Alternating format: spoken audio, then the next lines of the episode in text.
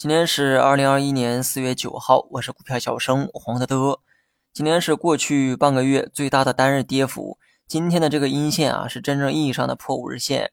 下午呢，也没能像之前那样再给收回去。市场的转弱呢，从昨天尾盘呢也能看出端倪。所以今天跌下来呢，也没有太多意外的地方。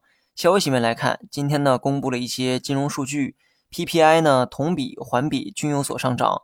大宗商品涨成那样哈，数据不涨才怪。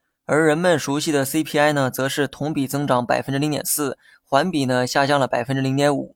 同比啊是跟去年同期做比较，而去年这个时候呢，正好是疫情爆发的这个季节，没几个人出去消费，所以啊同比有增长呢，几乎啊是必然的。CPI 环比上个月呢却出现了下滑，但仔细想一想啊，也情有可原。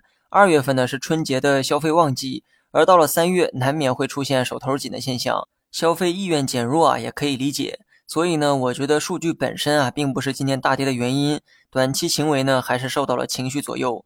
今天呢，指数大跌，大票杀的比较厉害，但小票呢，整体来看比较抗跌。除了市场存在的惯性习惯之外，权重的走弱，估计呢，跟顺丰控股啊也脱不了干系。作为市值三千多亿的行业龙头，刚亮出一季报就是见光死。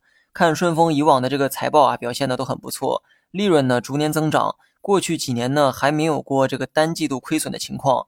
不仅如此啊，利润呢还呈现稳步增长的状态。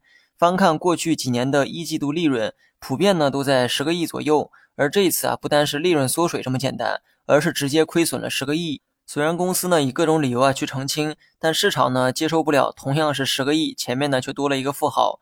公司开盘呢就是一次跌停，又一个白马的暴雷啊，给市场呢打了一记耳光。素来有白马之称的白酒板块。今天呢，做了一个安静的美男子，硬是没敢有啥作为。